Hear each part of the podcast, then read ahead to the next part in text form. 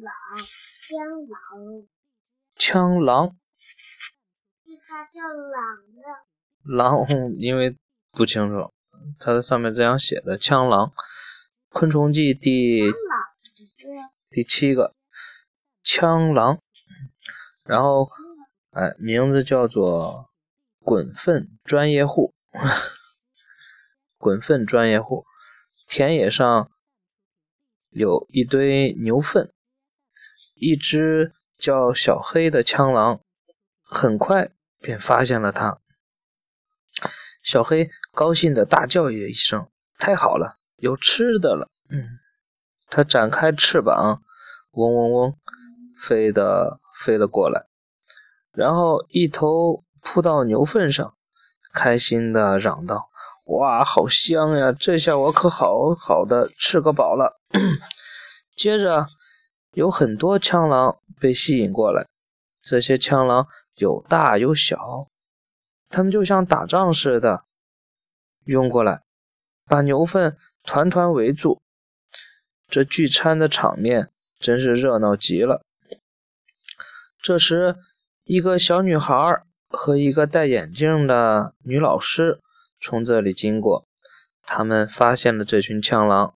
小女孩好奇地问：“老师，这是什么昆虫？”老师一推眼镜，微笑着说：“这叫枪狼。”也叫粪金龟，是一种专门吃粪的甲虫。嗯，小女孩仔细的打量着这些枪狼来，枪狼全都黑不溜秋的，颜色跟牛粪差不多，身体圆圆的，像一个小球。女老师又对小女孩说：“在五六千年前，人们就发现了这种昆虫。”古时候的人还想象地球的形状就是粪球的样子样子呢。小女孩说：“他们的想象也没错，地球本来就是椭圆的嘛。”女老师又说：“所以古代人非常尊重这些这种小昆虫，把它们叫做神圣的甲虫。神圣的甲虫。”小女孩。眨眨眼睛，接着又皱着眉头说：“可这种神圣的甲虫怎么吃牛粪呢？脏死了！”女老师摇摇头，笑着说：“枪狼在帮我们搞清洁呢。你别看他们整天跟粪打交道，其实他们一点儿也不臭。”小女孩半信半疑的跟着女老师离开了。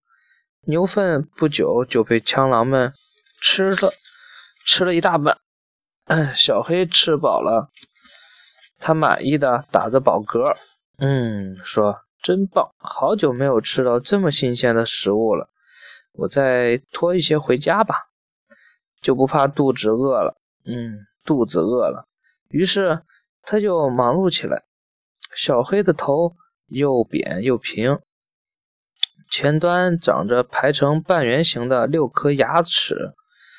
这些牙齿非常实用，小黑利用它们，很快就咬了咬下一块牛粪。这块牛粪四周有不少草屑，让小黑觉得碍手碍脚。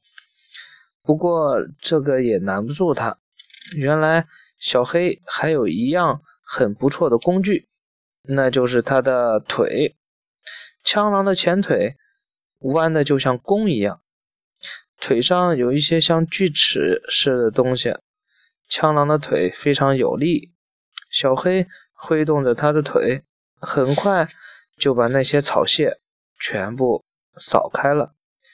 这么一来，小黑搬起牛粪来就方便多了。清理完后，小黑就把那块牛粪一把一把的抓到自己的身下来，伸下来。嗯，它的腿又细又长，前端还长着钩子，抓起粪来十分灵活。小黑抓够了，又用后腿不停地搓起牛粪来，牛粪很快就被搓成了一个小圆球。小黑又继续抓粪，继续搓球，他越干越起劲儿，身下的那粪球越搓越大，最开始不过是一粒药丸大小，可一眨眼就像葡萄那样大了。其他的枪狼也没闲着，他们也像小黑一样搓着。有些家伙居然把粪球搓得像乒乓球那么大。搓好粪球后，小黑准备把它运走。他转过身子，用后腿紧紧地抓住粪球，然后屁股向上抬起，脑袋朝下，用前腿走路，倒退着推动着粪球。他这副样子真滑稽。就这样，小黑的前腿在地上走路，两条后腿不停地推着粪球，一点儿一点儿向前挪动着。干这种活挺费劲儿的，不过对小黑来说，算得了什么呢？可是滚着滚着，忽然出现了一个陡坡，这个坡真够陡的。但小黑没有被吓住，他都没犹豫，就继续将粪球向陡坡上推去。这样要比在平地上困难。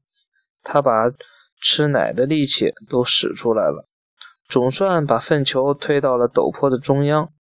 不料倒霉的事发生了，原来陡坡上有个小草根，小草根，小黑的前腿不小心。被绊倒了，他身子一晃，马上“哎呀”叫了一声，就跟粪球一起滚到坡底。可怜的小黑摔得头昏脑胀，狼狈极了。他好不容易才爬了起来，但那粪球已经滚出老远了。一只好心的小苍蝇见了，小苍蝇见了，劝小黑说：“朋友。”你这样爬坡多累，多不安全呀！为什么不绕过去呢？小苍蝇说的很有道理，可小黑偏偏是个牛脾气。他一挥手说：“绕过去算什么本事？你给我瞧着，我非爬上这个陡坡不可。”小苍蝇摇摇头，心想：这个家伙怎么这样死死脑筋呀？小黑不再说什么。又把粪球向陡坡上推去，这一回他眼看着就要爬到坡顶了，却赶上一阵比较大的风，小黑又大叫着和粪球一起滚到陡坡下去了。见小黑又出了一回洋相，小苍蝇暗暗感到好笑，想这家伙不会再逞强了吧？不料小黑连哼。都没有哼一声，又推起粪球上坡了。就这样一连五六次，小黑都从陡坡上摔了下来。不过最后，他终于成功的把粪球推上了坡顶。好了，这是第七个故事讲完了。然后明天讲第八个强盗和骗子，好吧？又睡着了。